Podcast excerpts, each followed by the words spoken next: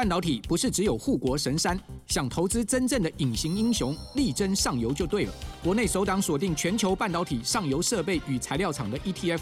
中信上游半导体股票代号零零九四一，带你与科技王者中的王者同行，指导半导体核心财富。二月二十六到三月一号，称王募集，申购速洽中国信托投信与全台各大证券商。投资一定有风险，基金投资有赚有赔，申购前应详阅公开说明书。大家好，我是尚青林，我是刘志明，欢迎来到上流投资术。我先恭祝大家新春开红盘，探大金。今天要讲的主题是跟股神巴菲特有关，因为我们都知道巴菲特有个著名的一个理论，它就是护城河理论，就是企业必须要独特的优势，嗯，让竞争对手难以将跨越，像个护城河一样。所以，我们今天大家就聊一下台股高护城河概念股，然后再回复一下上一集财团们的留言。然后我们知道，统计去年哦，美股非常两极化，发现强者很强，弱者很弱。特别是我们上一集就提到，科技七巨头在二零二三年就涨了七十五 percent，然后扣掉这七档哦，S M P 剩下四百九十三档只有涨六 percent，所以我要问一下志明哥，要怎么样挑选出台股当中就是类似像那种高护城河当中的强者？欢迎你加入财讯的频道会员，支持最懂投资的财经媒体财讯，我们每周都会更新节目。带大家一起追踪全球政经趋势以及了解产业状况。同时，二零二四年也是财讯的五十周年，不论你是加入频道会员，还是针对节目留言赞助，都能支持我们继续为大家带来精彩的内容哦。其实，台湾的机运因为 AI 的影响，创造很多传奇。那台积电当然是。最重要、最重要的指标嘛，没错。那其实你其实你看台积电为什么那么强，你就看它它营收成长，虽然这么大的公司，它成长还比中小型公司成长力道可能还强哦。对，它感觉好像还是高成长公司。对，虽然这么大，它虽然这么庞大，然后在它的毛利率都是五十二起跳，五三五就超过五成，这也是大家以前无法想象的事情。对，然后再就是它其实 EPS 都三十几块，嗯，这样的数字几乎在。小型股的话，早就已经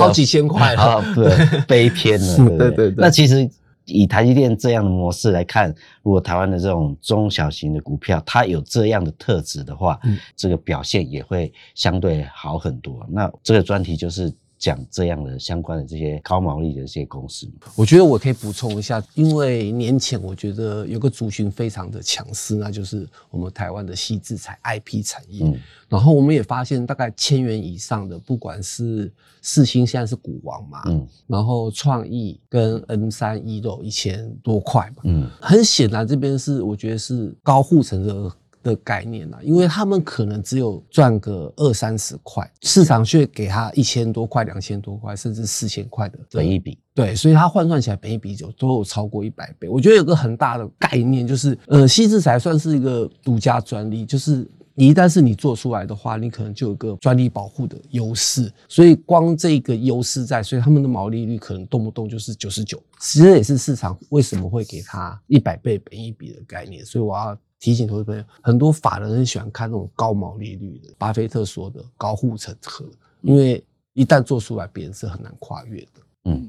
其实细制材这过去可能都是海外公司，为什么？因为以前海外的 IC 设计啊，这种半导体的技术能力比较强。现在台积电是最强的这个半导体制造公司嘛，但当然制程都是五纳米、三纳米、两纳米，甚至一点四纳米都有在开发中。所以说，跟台积电配合非常密切的细制材公司，其实它的 IP 的技术领导地位其实就有提升了嘛。对对。那我就跟业界朋友聊说，哎，同样。细制材公司像创意跟世星，为什么股价走势有点不太一样？他有讲一个，而且创意还是台积电的子公司。对对，他有讲一个比较很传神的这个，他说创意是台积电的嫡长子啊。对对对对，反正你做的再怎么就还好后，你还是会承接到台积电订单嘛，对，所以他努力可能就没有想象中那么好。四星呢非常努力哦，只要台积电叫他改了什么东西，他马上就改哦，然后量身定做，然后又跟呃海外这些，比如说 Meta 什么这些合作嘛，做那些新的 IC。那为什么会会这样？其实是因为辉达的晶片实在是太贵了，就是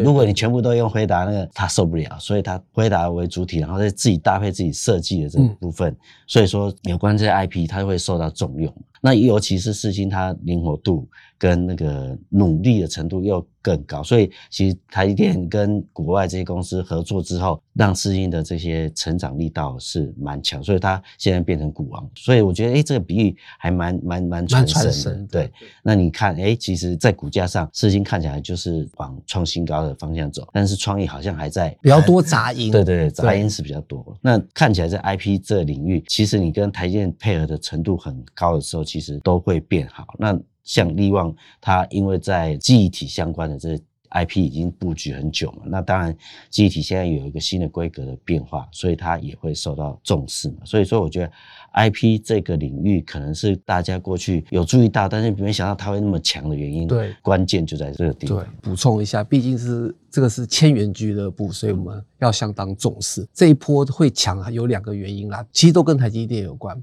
嗯第一个就是 CoWAS 制程，刚刚志明哥有讲到四星跟创意，就是有承接到这一块。然后另外一个就是因为辉达的晶片真的太贵，所以现在变成其他科技大厂都要自己自制晶片，所以衍生出来的呃，就是等于是特殊规格的晶片。然后这个跟 IP 有很有关系，就是如果你要很快的做出来的话，就要先找 IP 先提供一定的规格让它去研发嘛，所以相关的细制材这一波的股价都大涨。对，所以高护城河首选啦，应该说就是细制材，台湾的细制材，毕竟台湾是半导体王国嘛。好的，那想要了解最完整的内容，欢迎大家购买《财讯双周刊》第七百零五期。刚刚提到的都是千元股，所以大家看了难免觉得说，哎，是不是买不起？所以我们接下来我们要聊一下股价没这么高的、压力没那么大的百元等级以上，看看有没有什么护城河做代表。嗯，比方说，我觉得高护城河的选股逻辑哦，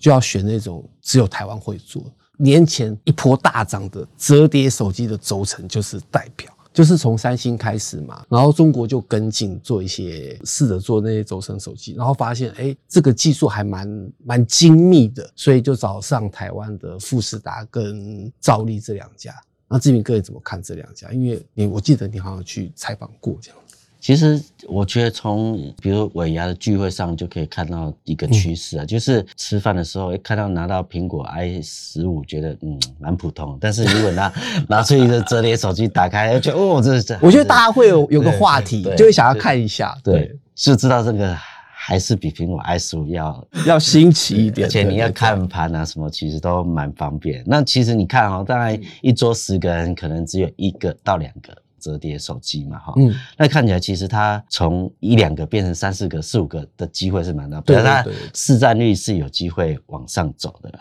对，那有往上走，就表示它是一个成长的产业。那折叠手机大家知道，它最困难的部分就是软性面板嘛，跟对对对那个轴承。但是真正获利高成长的，就是在轴承的这几家公司嘛。那到像去年股价很强的，像富士达、像兆兆利利嘛，哈。甚至像呃新日新虽然没有做到呃手机的轴承，但是其实它股价也是转强。那当然是为了这个折叠相关这种未来的发展。嗯那看起来富士达像去年我们在做新贵的那个专题里面就有提到，提到，那它的确就股价蛮强。那当然你看起来就是说，目前折叠手机它的市占率其实还算低的。那它从三趴，然后成长到十五趴之前，其实都是一个高成长的哦，对对，的都是非常惊人的，所以说这个状况可能会延续好几年。但为什么它既然有高成长，那为什么你不在初期的时候做布局？我觉得轴承这一块，就是折叠手机这块的关键零组件，也是这个法人布局重要的一个领域了。对，就是也是属于国外，其实也不太会，订单都要丢到台湾来，嗯，有个很好的护城河概念。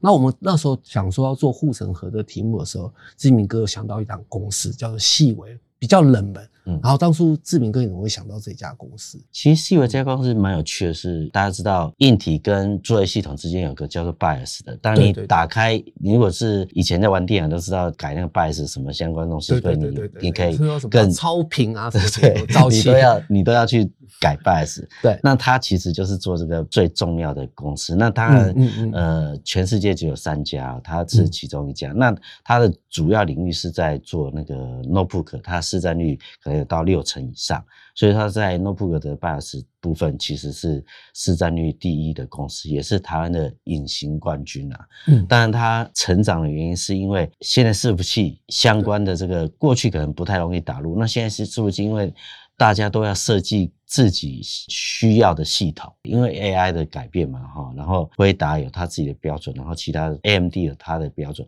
那怎么让它做一些合适开发的一个工具？那他们就嗯开发出用同样一套系统可以用到辉达，也可以用到 AMD 的相关系统的这样的 BIOS 的界面。那所以说它的成长力道，过去像它的方式是，如果你卖一台笔电就收一个费用嘛，哈，那当然知道今年笔电因为 AI 呃 notebook 也有机会成长，所以它其实本业上也就会往上成长。另外一个就是伺服器的成长可能会更快，那尤其是伺服器的那个授权金是笔电的五到十倍嘛，哈。自从有这样系统公告之后，其实全世界来询问他们的有六七十家公司，所以说其实法人对他今年的 no 呃 notebook 的成长跟伺服器的成长，所以对他期待就会很高。哎、我觉得我也有一家哎、对，嗯前几年联发科有策略合作，有入股的一家公司叫裕泰，是做麦克风镜片的公司。然后其实它在笔电的那个市占率很早就超过五成了，嗯对。但是因为去年跟前年它有受到影响，但是有个重点是它的转机。去年有个重量级的产品，号称说要 KO 掉苹果手机的那个产品，就叫做 AI Pin。它的强调其实就是人机界面嘛，因为它把那个 AI 生成放进去，所以可能就有一些互动。因为有强调人机互动，就有个东西就很重要，就是麦克风。因为这个产品出来，大家会想说，啊，那接下来很多行动装置可能都要用到人机互动的东西，所以麦克风这块领域可能就会被打开，所以裕泰的那个成长性都突然发现，哎，订单就开始都回笼了。然后另外一个就是因为今年的 AI PC 也要大改款。也会强调一些互动性，所以裕泰的那个麦克风晶片就会可能从当初可能只要三颗，运用到更多颗，所以这块的那个成长性也是被法人相当看好。我这里再解释一下，因为过去 notebook 是在比较安静的环境嘛，你比如说在办公室、在家里，对对它的那种麦克风接收的不用那么复杂。但是你用在 AI 片或用用在手机上面，其实你环境是复杂，是非常你在外面就很多嘈杂的讯号干扰。对，就讯号干扰，然后嘈杂声音会用的多很多啦。那对尤其在 AI 部分，它对声音的辨识啊，或是影像更辨识要要求更高它要要求更高嘛。搭配联发科的呃手机手 AI 机啊手机 AI 晶片啊，其实这方面可以发挥这个一加一大于二的这个功效嘛。嗯所以说看起来它今年也是法人特别注意的一家中小型的公司。好的，那想要了解更多台股高护城河概念股，请记得购买财讯双周刊第七百零五期。那接接下来我们要聊一聊上流投资术第八十九集财团们的留言。上一集的主题是龙年选股必看的连续十年赚不停好公司。第一个好朋友，财团好朋友 Soul Running，然后他说其实台股还原全值。已经创历史新高了，因为我们上一集有强调龙年选股嘛，所以其实我觉得好像没有还原全值也逼近历史新高了。因为到一万八其实就是逼近历史新高，但是其实相对于美股是已经创历史新高了嘛，嗯。所以应该是说台湾台股有一点落落后的空间啦，所以二四年其实蛮多面向是蛮正面的。应该说，你现在看台积电的走势，因为台积电它是非常强，从五百突然跳升到六600百多，现在大部分法人预估可能六百二三四，它的底部 都有朝七百方向去迈进了嘛。那看起来，就以台积电这么市值这么大的公司，它撑着，然后被动 E ETF 基金持续买的对状态下，对对对我觉得台股要创新高的机会应该是指日可待啊。好，第二位财团好朋友小龙说，他蛮想要了解到安控产业的看法。其实我觉得安控产业，我觉得应该要分两个两两大集团。中国的部分，其实很多公司都蛮大的，所以台湾的厂商要赚到也不容易。然后，可是，在非这种这种共产国家的话，这一块的成长性目前比较没有这么的凸显出来了。其实安控技术最强，当然大家知道的还是中国，像海康威视啊对这样的。我觉得未来智慧城市的这种逻辑往上走的话，其实嗯你安控的产业也会变好了。那当然就是欧美现在要用中国的零组件或中国的系统，可能比较困难一点。所以说现在看起来台湾相关的公司在这个领域去卡位的话，其实还是有机会。所以这部分的话，我觉得台湾在这一块，尤其未来还是会强调智慧城市嘛，哈，那当然蛮不错。因为未来 AI 是 anywhere 嘛，所以说不只是安控，它像治安的这种都会受到重视。所以在这个领域的话，尤其美国不用中国相关零组件，哈，其实台湾的厂商一定会受惠。好的，谢谢志明哥。那我们今天就聊到这里，记得按赞、订阅，也欢迎购买《财讯双周刊》第七百零五期，好，里面有更多精彩的内容。上流投资术，我们下次见，拜拜拜拜。